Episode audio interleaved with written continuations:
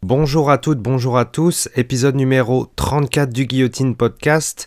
On va passer en revue la carte UFC 257 à Abu Dhabi, carte assez exceptionnelle puisque carte de retour de Conor McGregor. Main event étant McGregor versus Poirier numéro 2, c'est la deuxième confrontation entre les deux combattants. Co-main event étant Michael Chandler contre Dan Hooker, gros gros co-main event aussi. Super idée de la part de, du UFC de, de, mettre des lightweight en tant que main event euh, sur euh, la carte de McGregor versus Poirier. J'en ai parlé énormément depuis, euh, depuis le départ de Khabib. C'est la folie chez les lightweight euh, dans le UFC. Les perspectives pour, on va dire, le top 10, voire le top 5 plus peut-être, sont infinies. je veux dire, tout le monde a la possibilité d'avoir un title shot. Bon, depuis quelques combats, évidemment, ça a changé. Depuis le combat entre Ferguson et Oliveira, on a un peu une meilleure idée de l'horizon chez les lightweight. En fait, cette carte UFC 257, tout est à nouveau chamboulé. Je vais vous expliquer pourquoi. On va passer en revue toute la carte. On va commencer doucement par les prélims. Je vais vous en parler brièvement. Je vais commencer par vous parler de Khalil Roundtree. Il se battait contre un combattant qui s'appelle Martin Prachno. Euh, défaite de euh, Khalil Roundtree euh, à la décision, très sévère je trouve quand même les scores des juges, 29-28, 29-28, 29-28. Donc Roundtree aurait gagné un round seulement selon les trois juges. J'ai pas envie de revenir énormément sur la décision. Euh, je vais vous parler un peu du personnage euh, vite fait. Euh, est rentré qui a commencé le MMA il y a à peine 10 ans? Il a commencé le MMA parce qu'il était vraiment pas en shape. Il était euh, obèse. il savait pas quoi faire de sa vie pour rattraper un peu sa santé. Puis bon, en regardant The Ultimate Fighter, je sais pas quelle saison, on s'en fout un peu au final. il a décidé de se mettre au MMA. Euh, et il a commencé sa carrière amateur genre un an après avoir commencé à s'entraîner en MMA. Euh, et puis euh, à part, aucun background en sport de combat, zéro. donc c'est quelqu'un qui évidemment revient de, de, très loin et qui a quand même des, des, victoires assez notables en, en UFC. il a battu Paul Craig, il a battu Gokhan Saki, il a battu, Eric Anders. il a vraiment amélioré beaucoup son, son Muay Thai après être parti en camp en Thaïlande justement avant son combat contre Eric Anders et après son combat contre Eric Anders, il a perdu euh, un combat contre euh, Ion euh, Kutelaba, qui est un, light heavyweight vraiment impressionnant qui nous vient de Moldavie. et aujourd'hui, ce combat-là était super important pour lui. C'était le, début de son nouveau contrat. Il a signé une extension il n'y a pas longtemps.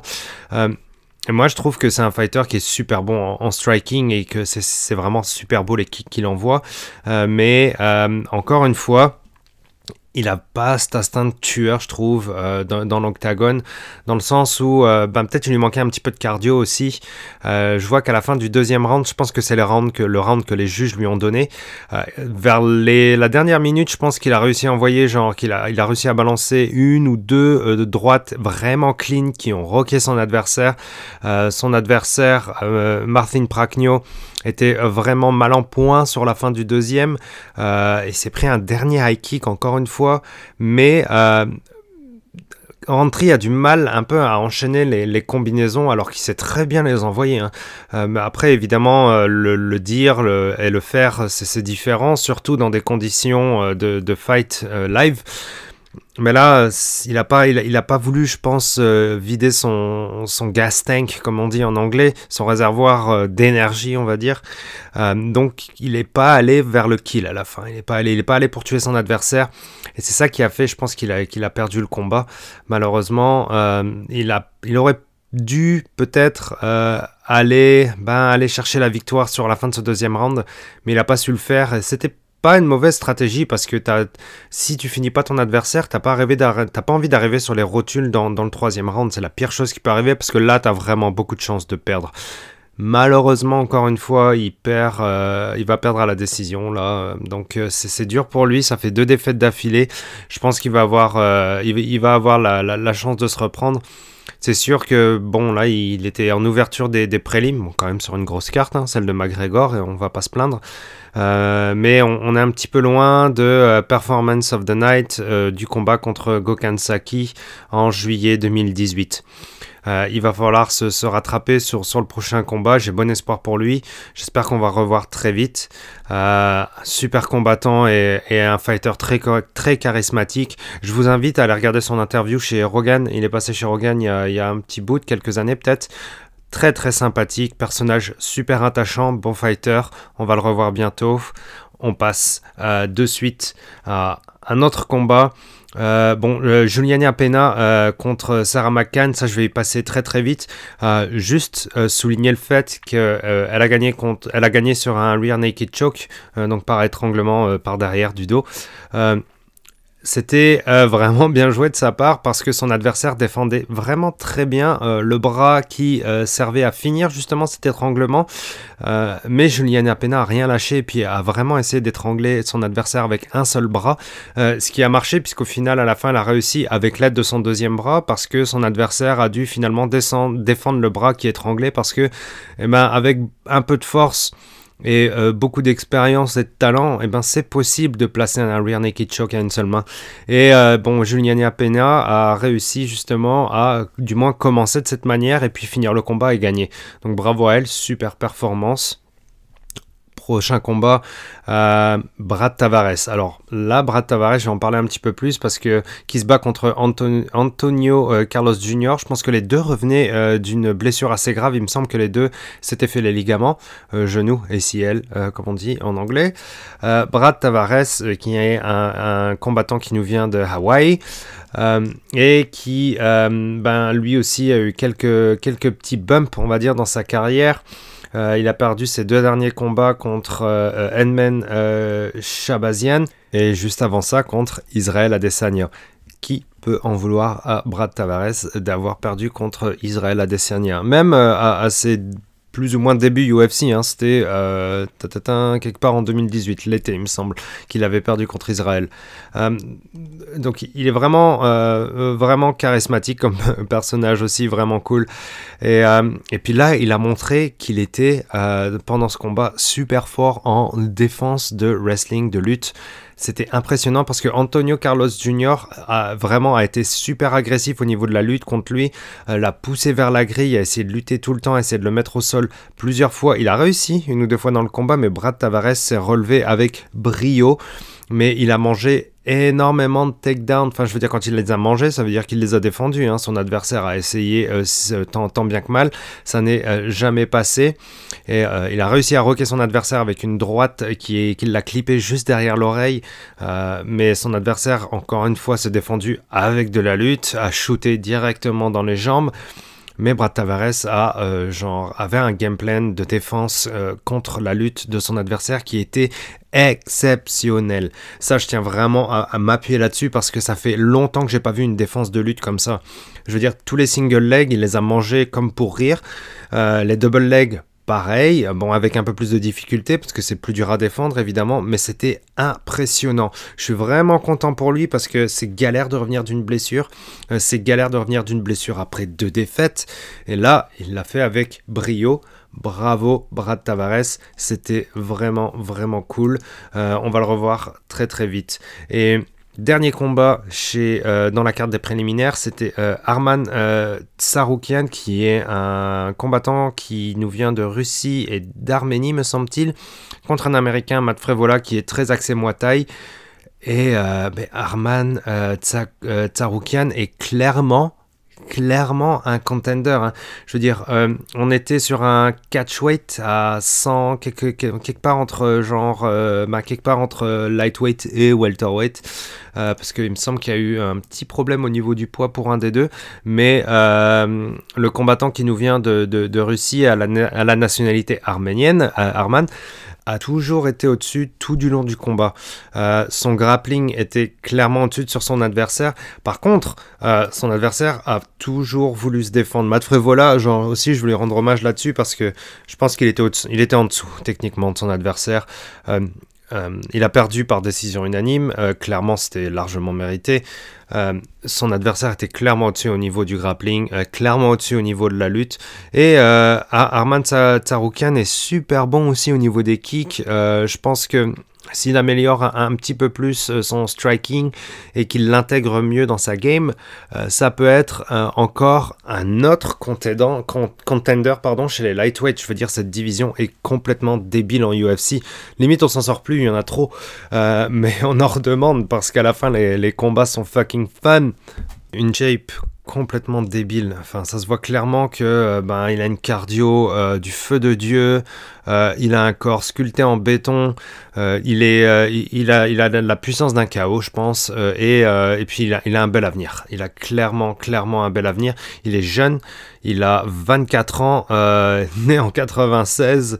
Voilà. il, y a, il y a un, bel avenir pour lui, je pense. Et puis j'ai hâte qu'il se frotte chez des, fighters un petit peu plus haut niveau chez les lightweight. On va voir ce que ça va donner, mais ça va être super intéressant. pour résumer, une carte des prélims qui était euh, vraiment pas mal, euh, qui, qui était une bonne mise en bouche, parfait pour nous préparer pour la suite, le pay-per-view. Et on commence avec Marina Rodriguez contre Amanda Ribas. Donc Amanda Ribas qui est un peu en, ce moment la, chouchou des médias, la chouchou des fans parce qu'elle est ultra charismatique, très sympathique, vraiment drôle en interview. Puis parlons de, parlons de son record, hein. euh, on va dire, elle a gagné ses 5 euh, derniers combats. Euh, avec une victoire notable surtout contre Mackenzie Dern. Bon, elle a gagné contre Paige Van Zandt, mais euh, sans vouloir manquer de respect à Paige Van Zandt, elle va marquer l'histoire du, MMA, peut-être d'un point de vue marketing, hein, au niveau des sports de combat, mais euh, par contre, Mackenzie Dern, ça c'est un gros morceau parce que Mackenzie Dern, elle va tout casser.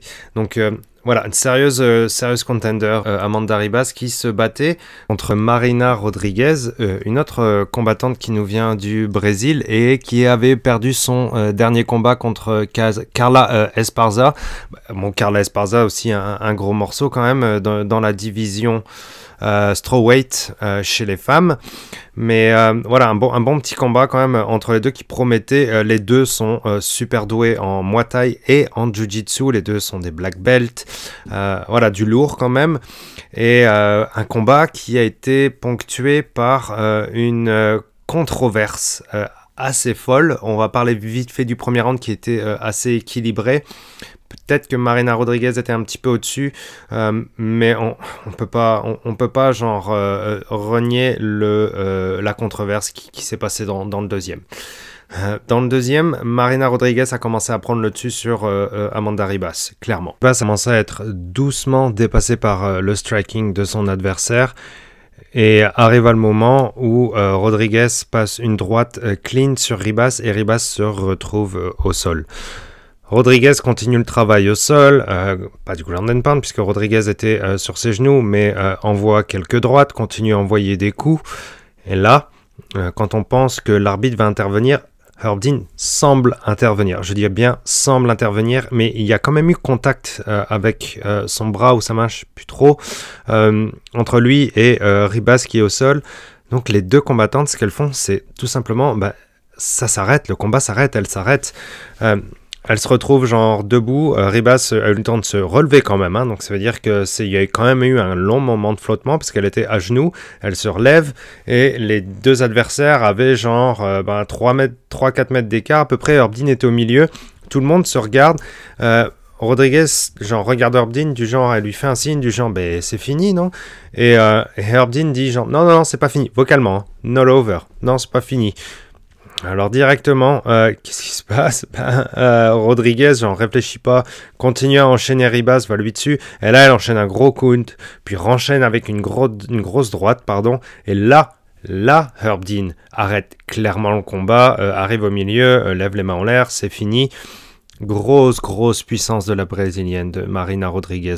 là, c'était clairement impressionnant euh, parce que chez les strawweight on est, on est à 115 livres hein, donc ça fait 52 kilos euh, donc c'est rare de voir euh, autant de puissance dans les coups chez des adversaires, de, chez des combattants pardon, de ce poids-là. Mais Rodriguez a fait mouche, super impressionnant. elle va vite monter au classement, je pense qu'elle va passer dans le top 5. 33 ans, c'est le temps pour elle de continuer à monter. Grosse combattante, impressionnant le combat. Mais quelle incompréhension dans la cage, mais quel moment de flottement, qu'est-ce qui s'est passé? Euh, C'est on va dire, de mon temps que je suis fan de, de MMA et que je regarde le UFC, c'est la deuxième boulette, la grosse boulette de, de Hardin. La première étant euh, Ben Askren contre euh, Eddie Alvarez. Ben Askren qui avait Eddie Alvarez dans un bulldog choke. Euh, avait pris le bras de Eddie Alvarez pour voir euh, si, Eddie Alvarez était inconscient ou pas. C'est vrai que le bras avait l'air un peu mou, mais euh, il a collé le fight alors que ben, Eddie Alvarez était toujours dedans, complètement dedans, parce qu'il se relève direct, il fait mais qu'est-ce que tu fais? Enfin voilà. Et là, cette fois-ci, encore un, voilà, un petit moment de flottement, gros moment de flottement, pardon. et voilà, entre les deux adversaires, je veux dire, la scène était vraiment, vraiment cocasse. Euh, on savait pas quoi faire, personne ne savait quoi faire, euh, même Herbzy n'était pas sûr de savoir quoi faire, du coup il a relancé le combat. Je veux dire, c'était bizarre, mais ça enlève absolument rien, hein. ça c'est clair et net. Euh, la performance de Marina Rodriguez qui a ben, littéralement explosé son adversaire dans, dans, le round 2. On va vite la revoir, je pense cool pour la division strawweight aussi parce qu'il faut du 109. Hein. Euh, on attend évidemment le combat entre euh, Zheng Wang Li et euh, Rose Namajunas. voilà, ça, serait cool, mais je suis content d'avoir un beau contender encore chez les strawweight qui est Marina Rodriguez venue du Brésil. Bravo à elle, super victoire. On enchaîne avec euh, le combat suivant qui est euh, Mahmoud euh, Mouradov contre Andrew Sanchez. donc combat chez les middleweight. Mahmoud Mouradov qui vient de la, qui vient, bah, qui est né en, République soviétique au final, mais qui a une nationalité du Tadjikistan, de l'Ouzbékistan et tchèque. Enfin voilà, c'est compliqué un peu le, le bloc soviétique. il a 30 ans, donc lui il était ben, né tout au début, donc euh, forcément, il se retrouve avec, il me semble, euh, quatre passeports, si le passeport soviète est un passeport aujourd'hui. Son adversaire, euh, Andrew Sanchez, qui nous présente peut-être le mulet le plus beau du UFC. Non, Michael Chiesa, tu n'avais pas le meilleur. Andrew Sanchez a un meilleur mulet. Aujourd'hui, c'est clair et net. Euh, Mahmoud Moradov, un combattant euh, vraiment, vraiment impressionnant que je connaissais pas, qui est plus euh, dans un style kickboxing et Andrew Sanchez qui ben, s'est fait dominer sur les, sur les trois rounds complets. Mahmoud a été euh, impressionnant de monter en puissance en fait. Euh, c'est surtout ça qui, m'a impressionné dans, chez ce combattant. le troisième round a été vraiment une, punition. Andrew Sanchez avait l'air vraiment mal en point et la finition de Mahmoud qui a fini le combat par un TKO, super victoire, qui a envoyé un overhand pile poil derrière l'oreille qui a fait euh, clairement tituber Andrew Sanchez. Vous avez peut-être vu les gifs en ligne. Euh, ce qu'on appelle euh, un chicken dance en anglais qui était ben, peut-être une des plus belles chicken dance que j'ai vu live suivi d'un enchaînement de flying knee pleine face euh, et de points contre, euh, contre la grille dans la gare de Sanchez. Euh, il y a eu environ genre 2-3 coups qui ont été envoyés avant que l'arbitre n'arrête. Ça a été super bien arbitré de la part de l'officiel. C'était vraiment pas nécessaire de continuer la punition. Et voilà, l'arbitre a arrêté au bon moment. C'était vraiment très bien fait. Marmoud a, démontré toutes ses qualités. Belle perf du combattant. Euh, Dana White, il a voulu aller parler à Dana White. Dana White avait l'air content de son combat. Euh, voilà, c'est euh, encore du 109 chez les middleweight. C'est aussi une division qui est très stacked. Petit résumé du parcours de Mahmoud Mouradov. 3-0 dans le UFC. 3 victoires, 0 défaite. Euh, victoire contre Alessio euh, Di Chirico, victoire contre Trevor Smith et maintenant victoire contre euh, Andrew Sanchez. Les deux derniers combats contre Trevor Smith et contre Andrew Sanchez, performance of the night. Si ça, ça mérite pas un combat d'un peu plus, avec un peu plus de prestige, je veux dire, pour, pour son prochain combat, je le verrais bien contre, ben, pourquoi pas Kevin Holland, tiens, ou alors ou Brad Tavares, justement, Brad Tavares qui était sur la même carte et euh, qui a gagné aussi, ça, ce serait pas mal. Un petit Brad Tavares contre euh, Mahmoud Moradov. Euh, on va le revoir vite, je pense. c'est cool d'avoir du 109, comme je dis, chez les middleweight, chez les poids moyens. J'ai hâte de le revoir. beau style de kickboxer, belle agressivité, belle mentalité et surtout très calme dans son approche du combat. Vraiment bon. On passe au flyweight chez les filles. Joanne Jojo Calderwood contre Jessica punition, tout simplement, de Calderwood du début à la fin pour Jessica fighter clairement au-dessus. Jessica a dit genre, si Jojo me bat ce soir, euh, c'est parce que je suis, euh, la, meilleure version de moi-même, pardon, ce soir. Donc si elle me bat ce soir, c'est que c'est la meilleure combattante. Et euh, je vais pas passer par quatre chemins. Euh, Jojo est une combattante clairement au-dessus de Jessica Ai. victoire par décision unanime. la face de Jessica Ai était pas mal bustée à, la fin. Je veux dire, dans, dans, le premier, même le deuxième, elle commençait à avoir genre vraiment une grosse grosseur au niveau de la pommette à droite. le strike de Jojo était vraiment meilleur. Jojo a essayé plusieurs fois de partir en lutte et d'essayer toujours le même takedown. Euh, ça n'a jamais marché. Euh, c'était pas nécessaire. C'était pas nécessaire parce que euh, son striking est, suffisant pour gagner. Hein. Elle, peut gagner juste avec son striking. Et puis, euh, si jamais elle se trouve contre un combattant qui est plus en grappling, là, à ce moment-là, peut-être elle pourrait essayer de nous le montrer. Ou alors euh, défendre, tout simplement, et repasser en striking. Mais c'était pas nécessaire d'essayer de, de, shooter tous ces takedowns. Euh, bon, après, c'est vrai que quand elle shootait un takedown et que ça partait en clinch, Jojo Calderwood était meilleur dans le clinch. Donc oui, il y a un avantage à shooter, mais euh, son striking était nettement au-dessus. Hein. Euh, des coups, des kicks, euh, des tips, des leg kicks, tout un arsenal. Et je veux dire, le fait qu'elle commence en bas et monte vers la tête, redescende en bas, monte vers la tête, envoie des coups au corps, c'est très très euh, dur pour son adversaire. Jessica a été complètement dépassée par le striking euh, de Calderwood. Euh, L'Écossaise a gagné haut la main. elle aussi, elle commence à monter doucement chez les flyweight.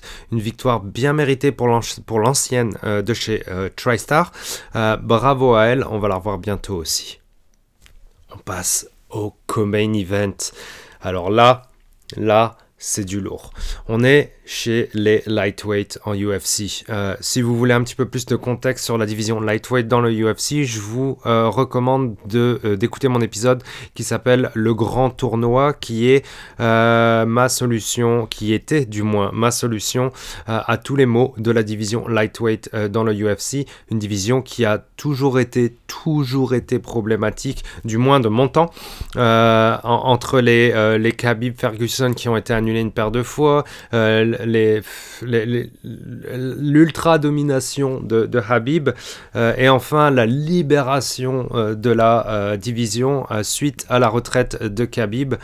On, a que du lourd dans le top 10. on a des Benel Darius, des Charles Oliveira, des Tony Ferguson, des Conor McGregor, des Michael Chandler, des Dan Hooker, des Dustin Poirier. et on, a d'autres contenders aussi hein, qui s'en viennent derrière. Je veux dire, c'est stacked de chez Stack. Paul Felder, euh, Rafael Dos Santos.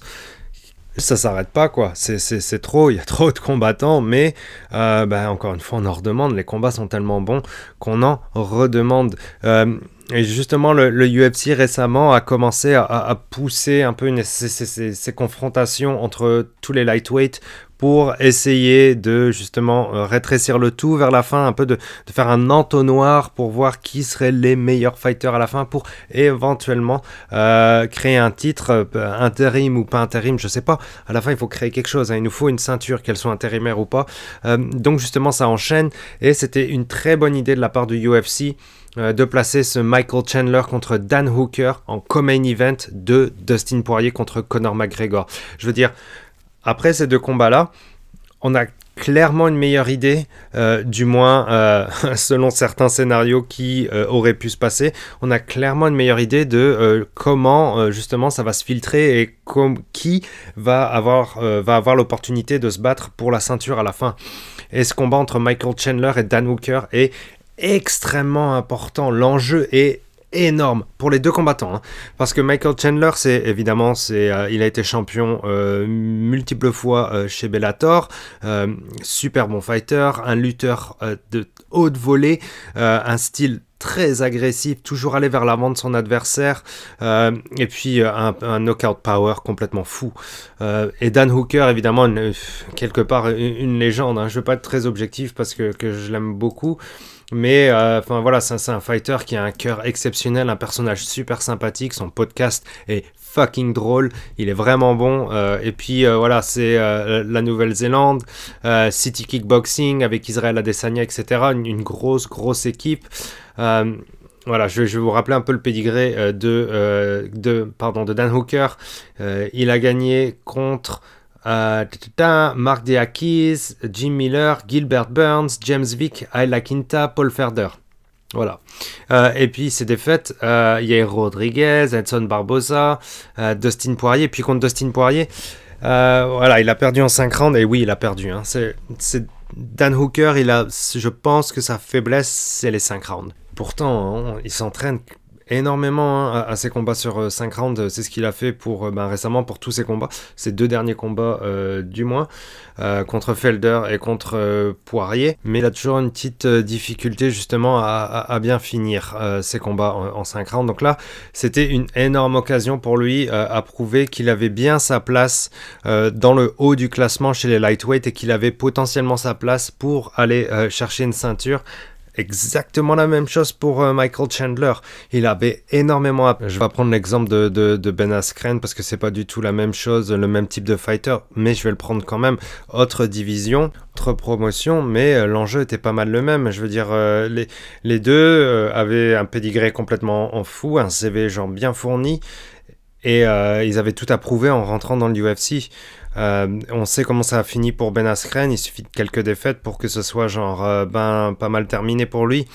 Michael Chandler pouvait pas se permettre de commencer euh, par une défaite contre Dan Hooker, mais Dan Hooker pouvait pas se permettre d'enchaîner deux défaites puisqu'il avait perdu contre Poirier déjà, donc ça le mettait quand même derrière que ce soit le classement officiel du UFC ou alors le classement que vous pouvez vous faire dans votre tête ou alors ce qu'on peut imaginer qui va se passer comme, comme combat pour aller chercher la ceinture. Dan Hooker ayant perdu contre Dustin Poirier, il était derrière. Et là, il fallait qu'il repasse devant. C'était vraiment important pour lui. Mais Michael Chandler a décidé d'être vraiment super agressif dans ce combat.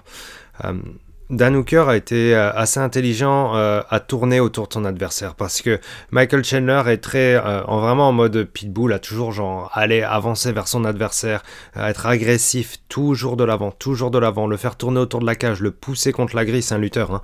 Il veut le pousser contre la grille pour pouvoir possiblement le mettre au sol, aller chercher du ground and pound, aller chercher de la soumission, aller chercher de la domination tout simplement. Et pour se défendre, Dan Hooker a envoyé beaucoup euh, de low kick, beaucoup de calf kick, beaucoup de mid calf kick. Euh, des coups dans les mollets, des coups derrière la cheville, des coups euh, derrière le genou, etc. pour pouvoir casser les jambes de son adversaire, casser la rythmique de son adversaire.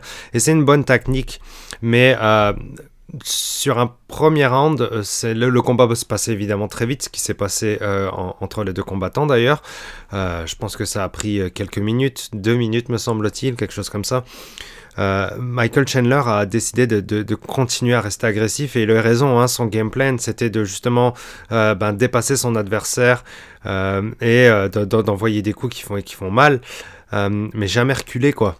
Et bah, Dan Hooker est resté un peu trop justement contre la grille, un peu les, mains en bas et envoyer quelques kicks et, essayer de garder la distance contre son adversaire, faire des droits de gauche, casser, casser le stance de son adversaire mais ça n'a pas fonctionné. Michael Chandler est, venu avec plus d'envie, euh, plus d'agressivité dès le début du combat, du moins. Euh, et euh, ça a payé cash pour Dan Hooker qui, qui justement a, subi un enchaînement magnifique de la part de Michael Chandler, qui Michael Chandler qui est super bon à changer son stance hein, aussi, hein, genre passer d'orthodoxe à southpaw est pas un problème pour lui. lui il veut lutter, de toute façon il veut lutter. Et qu'est-ce qu'il a comme knockout power? Il l'a encore prouvé ce soir. Euh, envoyer un coup au corps euh, sur son adversaire, un jab, pour enchaîner avec euh, une droite directe. pleine mâchoire, Danouker s'est retrouvé directement au sol, les genoux, la tête baissée, les yeux à regarder le tapis. Mike Chandler a continué à envoyer les coups pour, pour frapper son adversaire au sol. Il a hésité l'espace de une seconde, peut-être une demi-seconde, à commencer à envoyer une guillotine ou un dars. Mais non, euh, il a continué à envoyer des coups, il a continué à envoyer des droites pendant que bah c'était dur à voir, hein, c'était dur à voir parce que Dan Hooker a pas vraiment bougé quoi. Il s'est même pas protégé la tête. Euh, il était vraiment genre les mains posées au sol, les pommes sur le tapis, les yeux fixés à regarder sur le tapis. Je sais même pas s'ils étaient ouverts. Euh, et Michael Chandler a pu envoyer, je pense, en l'espace de quelques secondes, genre 5, 10 droites pleine face derrière la tête, derrière l'oreille, dans la joue. L'arbitre a dû arrêter le combat vraiment vite, quoi. c'était normal, c'était bien arrêté de la part de l'arbitre, encore une fois, super job de la part de Marc Godard. C'est dur pour, Dan Hooker, c'est très très dur, c'est un gars qui, qui travaille énormément dans, dans, le sens où il habite en Nouvelle-Zélande, il doit se taper des quarantaines de folie quand il va à Abu Dhabi et quand il revient en, Nouvelle-Zélande. Euh, et tout ça, c'est du, temps qui n'est euh, pas passé avec sa famille, c'est du temps qui n'est pas passé euh, au gym à s'entraîner. c'est dur pour lui, mais Michael Chandler est venu pour dominer et waouh, quelle performance.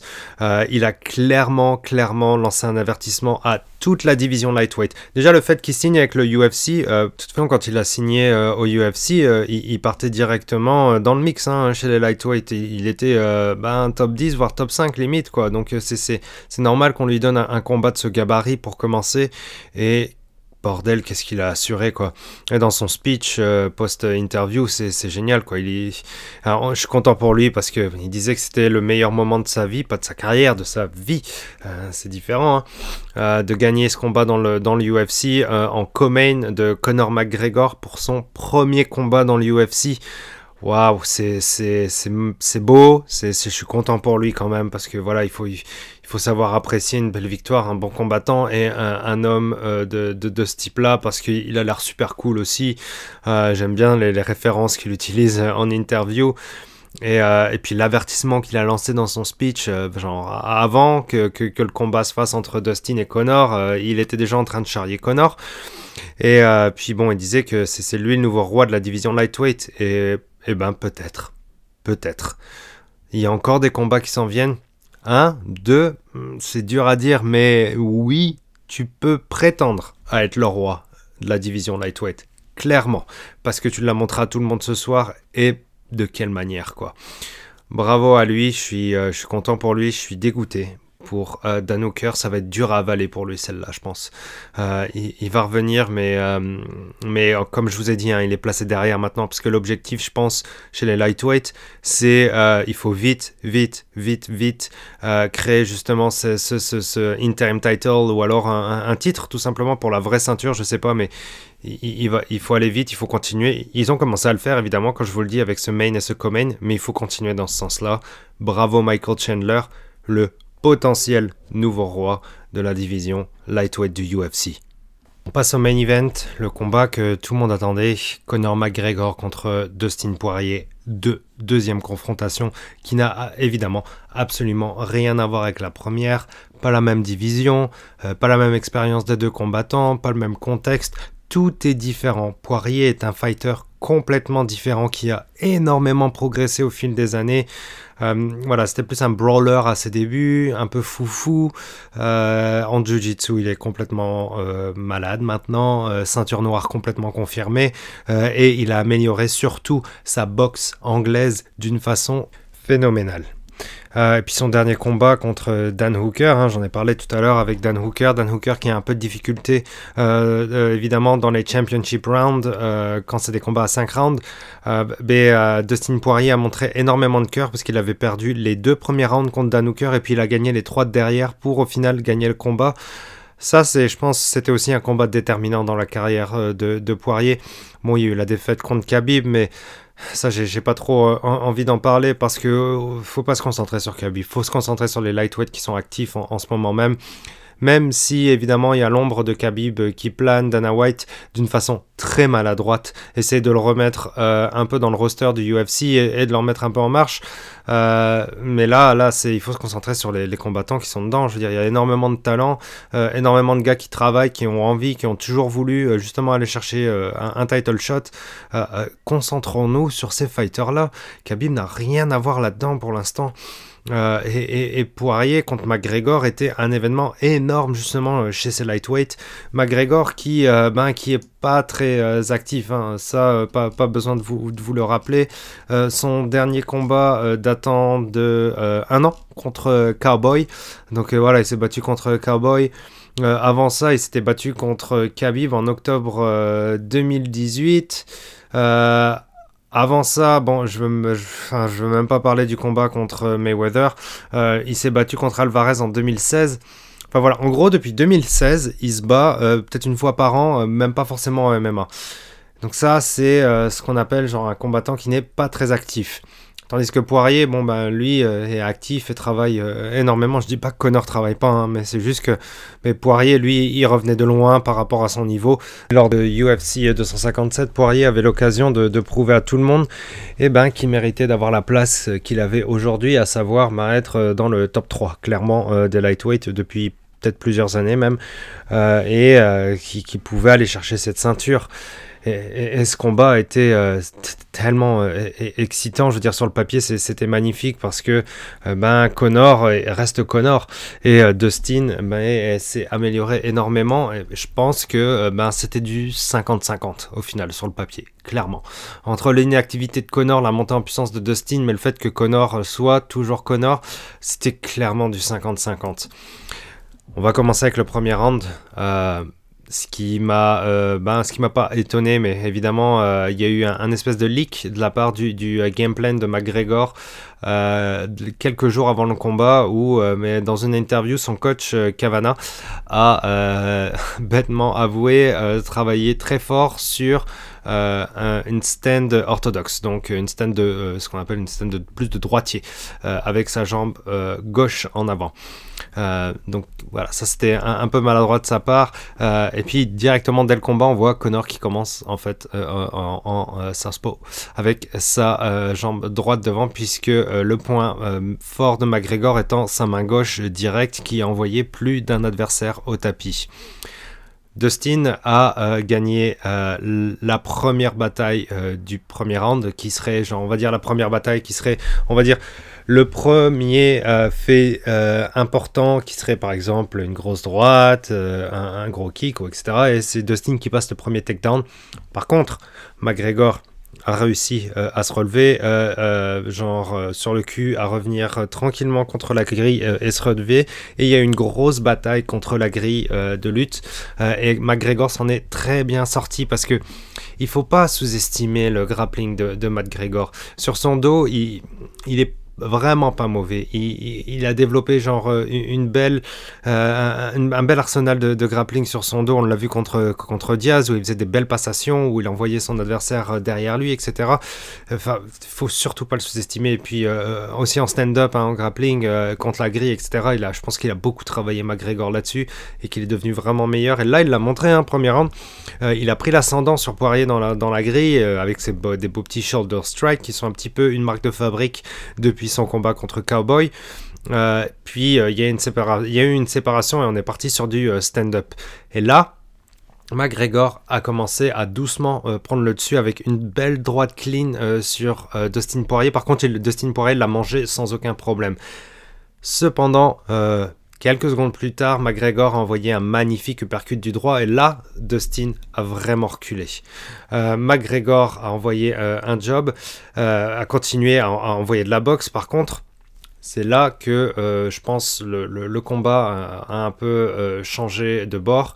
Dustin a répondu avec un gros calf kick, qui est un kick dans les mollets. Est-ce que c'était le début des problèmes pour McGregor? Je pense que oui. Parce qu'après ce calf kick, euh, Poirier a envoyé un magnifique counter, une belle droite qui arrivait pleine face de McGregor, d'ailleurs qui, qui lui a bien rappelé, hein, avec un beau petit pointage, euh, genre regarde ce que je viens de te mettre. Euh, et euh, Conor McGregor, justement, euh, ben, il a essayé de, prendre l'ascendant en repoussant euh, Poirier contre la grille, mais Poirier a continué à massacrer la jambe de Conor avec un autre leg kick, pas un changement de jambe, mais pas un, un calf kick, mais un leg kick qui était vraiment lourd, et je pense que celui-là a fait très mal aussi. On passe au deuxième round super intéressant parce que là, il y a eu pas mal d'actions euh, et je pense qu'il faut de l'improvisation de la part des, deux combattants dans le round 2 parce que tous les game plans là sont un peu, ont un, peu été changés parce qu'il y a eu des actions qui se sont passées qu'on n'attendait pas forcément. Euh, McGregor euh, a continué à prendre des calf kicks au début du round 2 et on a vu McGregor un peu tituber après un calf kick. Et là, euh, comme je vous l'ai dit, hein, le début des problèmes, c'était le premier calf kick au round 1, et là, les problèmes ont commencé à s'accumuler pour derrière. Euh, derrière pour Connor, pardon. Il a mangé 3 calf kicks de suite derrière. Et il en a euh, checké aucun, hein. ça veut dire qu'il ne les a pas protégés, il n'a pas mis sa jambe en, biais pour justement bloquer les kicks de Dustin. Et là, ça lui a fait très très mal. Peut-être il l'a pas forcément montré avec son langage, mais juste si justement il l'a montré une fois avec son langage, je pense. Et il a commencé à reculer un peu de Dustin et il a tapé dans ses gants avec ses deux mains, genre euh, du genre euh, allez let's go, euh, remets-toi dedans Connor, ça va aller. et là là je commence à me dire genre bon ça y est Dustin prend le dessus et Dustin va commencer à dérouler. Et McGregor a essayé tout du long de boxer Dustin euh, dans la cage pour se rendre deux. Euh, mais euh, Dustin a super bien répondu avec les leg kicks et McGregor a eu plus de mal à se déplacer. vraiment plus de mal. Mais le, moment qui a fait complètement basculer le, combat pour, pour, pour, pour, arriver à la fin qu'on connaît, c'est quand Dustin a changé de côté et a mis justement Connor contre la grille. Donc on, a changé complètement de sens et Connor s'est retrouvé contre la, cage et Dustin lui s'est retrouvé avec une pression de boxe. C'est tellement smart la part de, Dustin Poirier d'avoir genre d'abord massacré les jambes de Connor, Connor pouvait plus très bien bouger, Dustin pousse Connor contre la cage et Dustin enchaîne avec sa boxe. Et comme je vous l'ai dit, hein, Dustin a travaillé énormément sur sa boxe. Euh, elle est devenue mais vraiment plus clean, plus propre, des beaux enchaînements. Et, euh, c'est là que Connor a perdu. Tout simplement, c'est genre dans, dans, ce gameplay, genre très smart, très pro, vraiment réfléchi de la part de, de Dustin Poirier. Il aura suffi de quelques droites hein, de la part euh, de, de, Poirier pour mettre Connor très très mal. Un, un uppercut qui passe vraiment clean après que Connor commence déjà un petit peu titubé. Mais là, ce là l'a mis clairement au sol euh, et il aura suffi de euh, un coup au sol pour que le combat soit arrêté parce que McGregor était limite out. Et le combat s'arrête là. Dustin Poirier est vainqueur par TKO au euh, KO, TKO, whatever, au deuxième round. un gros choc dans le monde du, du, MMA, dans le UFC comme je vous l'ai dit, hein, c'était du 50-50 pour moi, clairement. Et Dustin a gagné parce que Dustin a travaillé comme un porc. Euh, quelle carrière de la part de Dustin Poirier. Je pense qu'il a commencé euh, quelque part à 24 ans dans, l'UFC, me semble-t-il. Euh, il, était, c'était à ses débuts hein, quand il a perdu contre, contre McGregor. Mais voilà, je veux dire, depuis, il a enchaîné. Hein. Victoire contre Jim Miller, non contest contre Alvarez, victoire contre Anthony Pettis, victoire contre Justin Gaethje, victoire contre Eddie Alvarez, victoire contre Max Blessed Holloway. Défaite contre euh, Khabib. Bon, voilà, qui n'a pas perdu contre Khabib? Tout le monde a perdu contre Khabib. Victoire contre Dan Hooker en 5 rounds et aujourd'hui victoire contre Conor McGregor. Waouh Prenons une seconde, prenons du recul, réfléchissez au CV de Dustin Poirier, c'est complètement malade. Fou. Ce mec est fou. C'est pas compliqué. Hein. Depuis qu'il a perdu contre Connor, après il a perdu contre Michael Jackson, euh, Michael Johnson, pardon, qui est une brute au passage, et Khabib. C'est tout. Tout le reste, il a gagné. Et ça, ça date de 2014. Hein. Donc depuis 2015, il a gagné tous ses combats, sauf contre Michael Johnson et Khabib. Voilà quoi, c'est un, une légende. C'est clairement une légende. Euh, Fight of the Night contre Dane Hooker et Performance of the Night contre Conor McGregor. Euh, je veux dire, qui, qui peut faire mieux quoi? Qui peut faire mieux? C'est dur, quoi. C'est une légende, ce sera, j'espère, un Hall of Famer.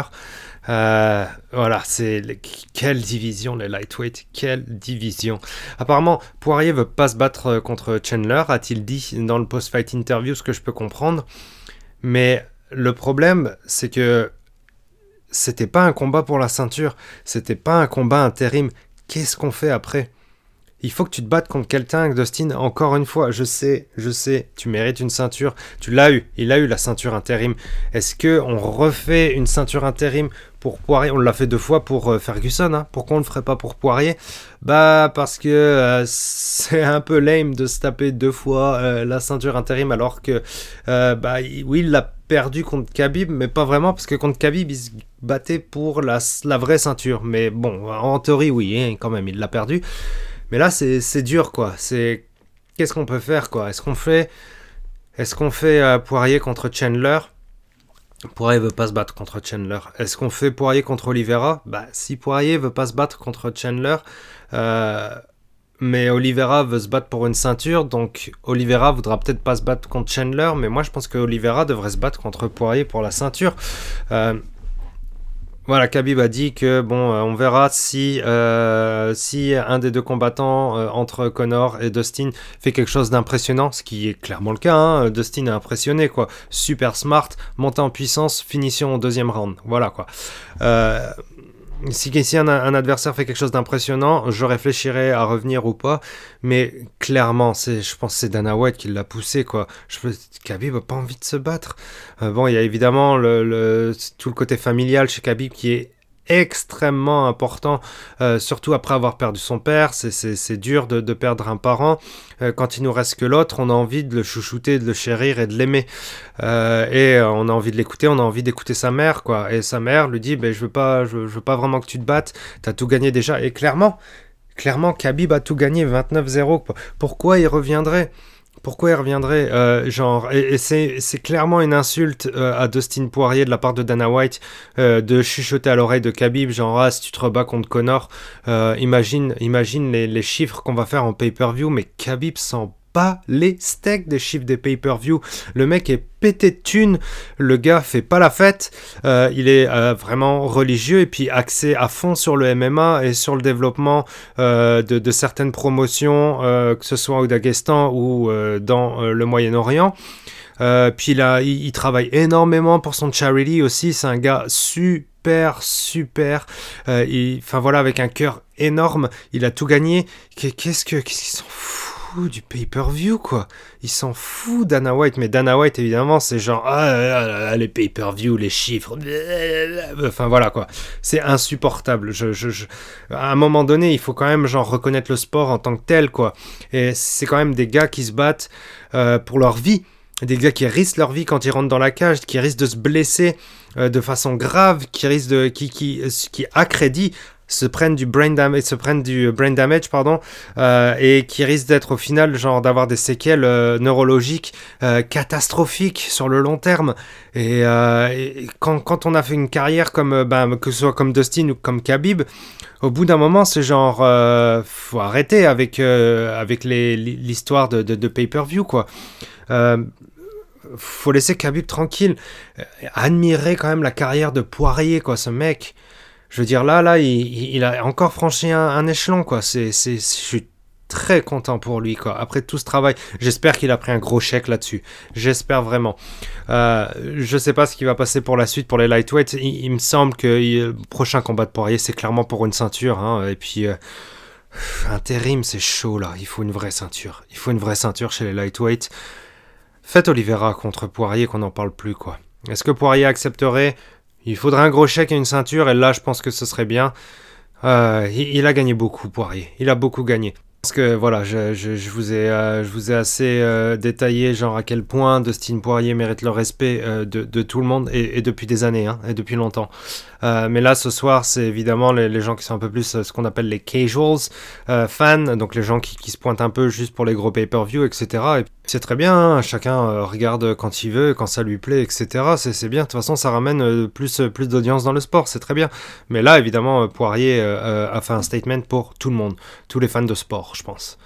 il faut quand même parler un peu de Connor aussi. Euh, ça, va, être dur pour lui, mais ce que je voudrais retenir absolument de, son interview, c'est genre sa citation, genre euh, I need more activity. J'ai besoin de plus d'activité, mais, mais oui, gars, mais bien sûr, quoi. Mais c'est triste que, que, tu arrives à, à, cet âge-là. Et euh, après une défaite aussi lourde, d'arriver avec un statement comme ça, c'est, je pense que cette défaite-là l'a remis un peu droit dans ses bottes, Connor. Euh, c'est dur à avaler, comme il le dit, je le comprends, hein, parce que c'est clair que là, aussi, ça le place derrière. Et Connor, être placé derrière pour Connor, dur à avaler pour lui, hein, ça c'est clair, quoi. Hein, pour pour un, champion de ce gabarit et une superstar euh, de, de, cette étendue, ça, ça doit être très très dur, et pour ça, je le file. Mais euh, le, le, fait qu'il dise, genre, ouais, j'ai besoin de plus d'activité, genre, pour moi, zéro excuse pour Connor. T'as eu toute la possibilité que tu voulais, mais t'as préféré faire du cash avec Mayweather. Euh, T'aurais pu aller chercher des combats bien plus tôt et au final tu vas chercher un cowboy qui est genre à peine classé. Je veux dire, et, puis euh, vous le savez très bien que j'ai un respect énorme pour Cowboy et que je l'adore, hein, euh, mais euh, voilà, c'était un, peu facile entre guillemets pour, pour Connor d'aller chercher Cowboy, et là d'arriver avec cette citation en interview, j'ai besoin de plus d'activité. Ça fait longtemps que tu as besoin de plus d'activité, Connor. Longtemps. Et je pense, c'est ça qui fait que tu as perdu aujourd'hui. Le fait que tu sois si inactif en 2016, bah t'as payé les pots cassés aujourd'hui parce que depuis 2016, Poirier, lui, il s'est fait un CV complètement malade qui bah, est peut-être plus gros que le tien aujourd'hui, je pense. Qui, je, selon mon opinion, est plus gros que le tien. Euh, donc cette défaite est logique à la fin. Euh, Connor aurait pu, gagner encore une fois. J'ai dit que c'était 50-50. Donc euh, voilà, Connor aurait pu gagner, mais c'est logique que Dustin gagne. Il a été nettement plus fort. C'est dur pour Connor. On a tous envie de le revoir évidemment, hein, parce que son style flashy, sa boxe folle, et puis ses progrès qu'il a fait euh, en, wrestling, euh, euh, son, grappling qui s'est amélioré tranquillement au fil des années, fait que ben ça, il a il l'étoffe d'un champion, clairement. Il, peut re-être champion, il, peut l'être. Mais encore une fois, la Connor est placé derrière maintenant. Je pense qu'il est derrière Michael Chandler, etc. Il est derrière Michael Chandler, il est derrière Dustin Poirier. Euh, peut-être un, un petit Connor contre Justin Gaethje, ça, serait très beau, je pense. Ça, ça, ça, ça fera un beau combat. Mais ça aussi, Connor, il faut le faire vite. T'as plus d'excuses là, faut que tu fights. Au moins cette année, ça c'est sûr, mais moi je, te conseillerais dans les prochains mois, quoi. Genre cet été, max. Max. T'es en forme, t'es chaud, euh, tu t'es pris un KO, il faut, il faut vite rebondir voilà, il, va falloir y aller vite pour Connor. Euh, je pense que Justin est, prêt à se rebattre aussi. Ce sera un beau combat. Cette division des lightweight est complètement malade, les amis. Euh, et les résultats de, de UFC 257 ont, tout rechamboulé. Moi, j'adore. J'adore parce que ça, ça remet des, niveaux complètement, complètement fous, euh, des choses auxquelles on s'attend pas, des, combats, qu'on, des match-ups auxquels on pensait pas. Je veux dire, qui pensait que pour une ceinture, euh, et encore une fois, là, je me projette, c'est du virtuel et c'est ma propre opinion, mais qui pensait il y a genre 3 ans, on va dire, ou 2 ans, que euh, ben on, allait se taper genre Oliveira contre Dustin Poirier pour la ceinture chez les lightweight. Voilà. Évidemment, de, Khabib devait prendre sa retraite un jour, hein. euh, mais euh, voilà, on a parlé de tellement de choses. Bon, il y avait Conor McGregor, il y avait GSP peut-être, il y a Khabib qui était ultra dominant, mais Oliveira a toujours été dans, le coin aussi. Hein. Lui, il a gagné tellement de combats récemment, enfin pas récemment, mais je veux dire back to back, il doit en être à 7 victoires ou 8 victoires d'affilée, je sais plus trop. Enfin voilà, cette division de lightweight est folle. Un grand bravo à Dustin Poirier. Euh, quel champion, je l'appelle un champion parce que c'en est un, peu importe. Euh, il a eu la division intérim, mais je, pense même pas à ça. C'est juste un champion, un grand homme. Euh, bravo à lui. La division des lightweight est éternelle.